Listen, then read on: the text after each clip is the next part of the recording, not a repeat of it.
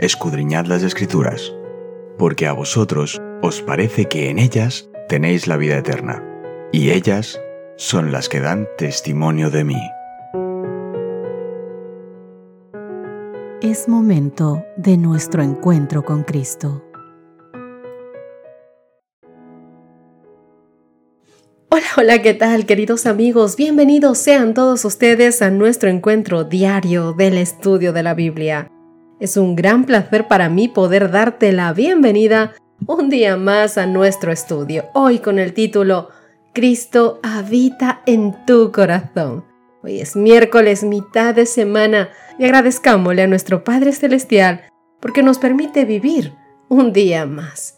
Hoy estaremos estudiando varios textos de la Biblia, de Efesios y de algunos otros libros para desarrollar el tema de hoy. Pero antes te invito a que juntos podamos repasar nuestro texto base que se encuentra en Efesios capítulo 3, los versos 20 y 21. La palabra del Señor dice, a aquel que es poderoso para hacer infinitamente más que todo cuanto pedimos o entendemos.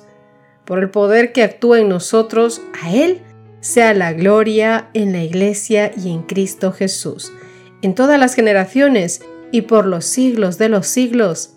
Amén. Queridos amigos, comencemos nuestro estudio comparando el pedido de oración anterior de Pablo de Efesios capítulo 1 versos 16 al 19 con su súplica en favor de los creyentes en Efesios capítulo 3 versos 14 al 19.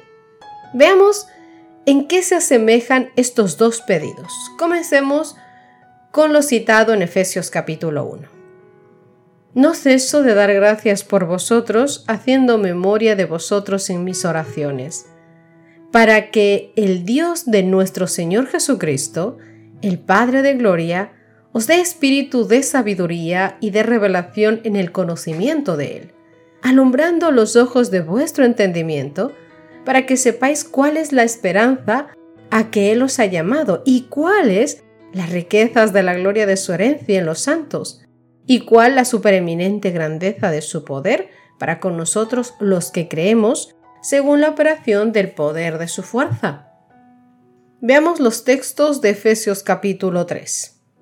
Por esta causa, doblo mis rodillas ante el Padre de nuestro Señor Jesucristo, de quien toma nombre toda la familia en los cielos y en la tierra, para que os dé conforme las riquezas de su gloria, el ser fortalecidos con poder en el hombre interior por su espíritu, para que habite Cristo por la fe en vuestros corazones, a fin de que, arraigados y cimentados en amor, seáis plenamente capaces de comprender con todos los santos cuál sea la anchura, la longitud, la profundidad y la altura, y de conocer el amor de Cristo que excede a todo conocimiento, para que seáis llenos de toda la plenitud de Dios. Mis queridos amigos, detrás de las traducciones al español de Efesios capítulo 3 versos 14 y 15, hay un importante juego de palabras. Cuando Pablo dice que se inclina ante el Padre de nuestro Señor Jesucristo, de quien toma nombre toda la familia de los cielos y la tierra, está explorando la conexión fonética entre la palabra griega para padre, que es pater, y el término griego para familia, que es patria. En Efesios, Pablo celebra la naturaleza integral del plan de salvación de Dios que abarca todas las cosas, como vimos en Efesios capítulo 1 versos 9 y 10. Y lo hace para siempre, como dice Efesios capítulo 1, el verso 21. Sobre todo principado y autoridad y poder y señorío, y sobre todo nombre que se nombra no solo en este siglo, sino también en el venidero. Y aquí afirma que toda la familia de los cielos y de la tierra pertenece al Padre. Toda familia, es decir, patria. Toda patria toma su nombre del Padre, Pater, esta, mis queridos amigos, es más que una muy buena noticia. Reflexiona por favor en este pensamiento. Tu familia, a pesar de sus imperfecciones y fallas, pertenece a Dios. Tu familia no está en las garras crueles del destino, sino en las manos limpias, cariñosas y amorosas y puras de Dios. Dios ama, mi querido amigo, a las familias imperfectas. Llevan el nombre divino, llevan la marca de su propiedad. En Efesios capítulo 3 versos 16 al 19 que leímos, Pablo pide a Dios que conceda a los creyentes una abundante experiencia espiritual marcada por la fortaleza interior mediante la presencia del Espíritu. Efesios capítulo 3 verso 16. Y la intimidad con Cristo, a quien también describe como morando en el interior en los versos 16 y 17 y una identidad espiritual estable y segura, dice el verso 17, arraigados y fundados en amor. Cuando Pablo busca ofrecer alabanzas a Dios por el alcance expansivo de las bendiciones ofrecidas a los creyentes, no incluye tres dimensiones, sino cuatro, la anchura, la longitud, la profundidad y la altura. Efesios capítulo 3, verso 18 lo dice así. No identifica claramente a qué se aplica estas dimensiones, aunque obviamente describe la gran magnitud de algo muy importante. Y esto deja un rompecabezas interesante para los estudiosos de la Biblia. Estas dimensiones describen la sabiduría de Dios. Comparemos esto que hemos leído en Efesios capítulo 3 con lo que dice Job, por ejemplo, en el capítulo 11, en los versos 5 al 9 que utiliza también cuatro dimensiones. Job dice, mas, oh quien diera que Dios hablara y abriera sus labios contigo y te declarara los secretos de la sabiduría que son de doble valor que las riquezas. ¿Conocerías entonces que Dios te ha castigado menos de lo que tu iniquidad merece? ¿Descubrirás tú los secretos de Dios? ¿Llegarás tú a la perfección del Todopoderoso? es más alta que los cielos? ¿Qué harás? Es más profunda que el Seol. ¿Cómo la conocerás?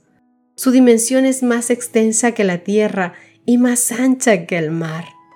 Como ves aquí Job compara el poder de Dios. Compara esto con lo que hemos leído en Efesios capítulo 3 versos 16 y 17 o quizás el templo espiritual también de Efesios capítulo 2 versos 19 al 22 o compara con Ezequiel capítulo 43 versos 13 al 16, que también utiliza cuatro dimensiones. En Amós capítulo 7 verso 7 y verso 8, o en Apocalipsis capítulo 11 versos 1 y 2. Quizá lo mejor sea ver estas cuatro dimensiones como una descripción de la inmensidad del amor de Cristo, en Efesios capítulo 3 verso 18, y considerar que la frase comprender la anchura y la longitud la profundidad y la altura de Efesios capítulo 3 verso 18 es paralela a la siguiente frase de Efesios capítulo 3 verso 19. Conocer ese amor, el amor de Cristo. Ahora bien, comparemos todo esto con lo que dice Romanos capítulo 8 versos 35 al 39. ¿Quién nos separará del amor de Cristo? ¿Tribulación o angustia? ¿O persecución? ¿O hambre? o desnudez, o peligro, o espada? Como está escrito, por causa de ti somos muertos todo el tiempo. Somos contados como ovejas de matadero. Antes, en todas estas cosas, somos más que vencedores por medio de aquel que nos amó. Por lo cual estoy seguro que ni la muerte, ni la vida, ni ángeles, ni principados, ni potestades, ni lo presente, ni lo porvenir, ni lo alto, ni lo profundo, ni ninguna otra cosa creada podrá separar del amor de Dios que es en Cristo Jesús nuestro Señor. Queridos amigos, de cualquier modo que veas, sus palabras son muy, muy buenas noticias. Yo te invito, querido amigo, a que puedas repasar los textos que te he dado de Efesios, de Ezequiel, de Amós, para que puedas mirar que en todos estos se habla sobre las dimensiones que se utiliza para ver el amor de Dios. La vida de Pablo, mi querido amigo, fue una vida de actividad intensa y variada. De ciudad en ciudad, de país en país, él viajaba contando la historia de la cruz, ganando conversos para el Evangelio y estableciendo iglesias. Pero en todas las atareadas actividades de su vida, nunca perdió de vista el gran propósito, el de proseguir hacia el blanco, su alta vocación. Querido amigo, como hemos dicho, el Señor ama a todas las familias, aunque sean imperfectas, porque en su mano conocerán y pasarán un proceso que las hará perfectas. Lo importante es que por lo menos haya alguien que ore por esas familias, que sea un testimonio fiel para esas familias. Pablo llevaba consigo la atmósfera del cielo y es lo que hoy el estudio te está pidiendo a ti. Tú que conoces, tú que has tenido contacto con Dios, tú que sabes de la salvación que te ofrece el Señor Jesucristo, ve con esa atmósfera de paz a tu familia. Todos los que se asociaban con él, con Pablo, sentían la influencia de su unión con Cristo. El hecho de que su propia vida ejemplificara la verdad que él proclamaba daba poder convincente a su predicación. En esto reside, mi querido amigo, la fuerza de la verdad, la influencia natural e inconsciente de una vida santa. Es el sermón más convincente que puede predicarse en favor del cristianismo. Los argumentos, aun cuando sean incontestables, pueden provocar tan solo oposición, mientras que un ejemplo, un ejemplo piadoso, recto, tiene un poder al cual es imposible resistirse completamente. Es el Cristo que mora en cada alma quien nos concede poder espiritual y nos transforma en canales de luz. Mientras más los tengamos, más les podemos impartir a los que nos rodean. Mientras más cerca vivamos de Jesús, más claros serán los conceptos que obtendremos de su hermosura. Al contemplar su pureza, más claramente discerniremos nuestras propias faltas de carácter. Anhelando asemejarnos a Él, seremos dotados de la plenitud que mora en Él y que resplandece en la perfección de su carácter celestial. Y por contemplarlo, nosotros somos transformados a su imagen. Queridos amigos, tenemos un trabajo grande maravilloso, de gran responsabilidad. Pero no tengas miedo, mi querido amigo, no tengas miedo. El Señor está con nosotros. Dios transformará la vida y el carácter de cada uno de los que querramos estar a sus pies, de los que querramos trabajar en su obra. No somos perfectos, pero así como estás, lo único que el Señor te pide es tu corazón. El resto, tranquilo, Él se encargará de transformar para hacernos testimonios vivos para nuestros familiares, amigos, vecinos y para todo el mundo creado. Recuerda que lo vimos ayer, somos libros abiertos para toda la creación. ¿Qué te parece si terminamos nuestro estudio de hoy con una oración? Querido Padre Celestial, Padre amado, Papito Dios, gracias por la promesa con la que estamos empezando cada estudio. Gracias porque sabemos que en ti nuestra vida, nuestro carácter cambiará, porque solo tú eres capaz de hacerlo, porque sabemos que tus promesas son, Señor, infinitas y son fieles. Tú has dicho que aquel que empezó la obra será fiel en terminarla. Aún hay muchas cosas que cambiar en cada uno de nosotros, Padre. Somos los más pecadores, los más pequeños de tus hijos. Pero por favor, tómanos en cuenta para trabajar en tu obra y pon en nosotros una gran, gran, gran porción de tu Santo Espíritu, Papá Dios, para que podamos ser verdaderos hijos tuyos, verdaderos canales de luz para aquellas personas que no solamente crean en ti por nuestro hablar, sino también por nuestro cristianismo práctico, que solamente el vernos vean en nosotros algo diferente y que esa diferencia seas tú. Te rogamos esto en el nombre bendito de Cristo Jesús. Te lo suplicamos, mi Dios, en tu bello nombre. Amén y amén. Mis queridos amigos, Dios os bendiga, nos encontramos mañana.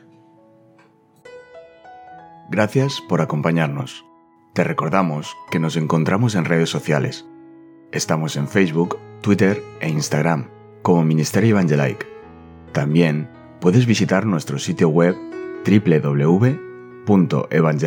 www.evangelike.com.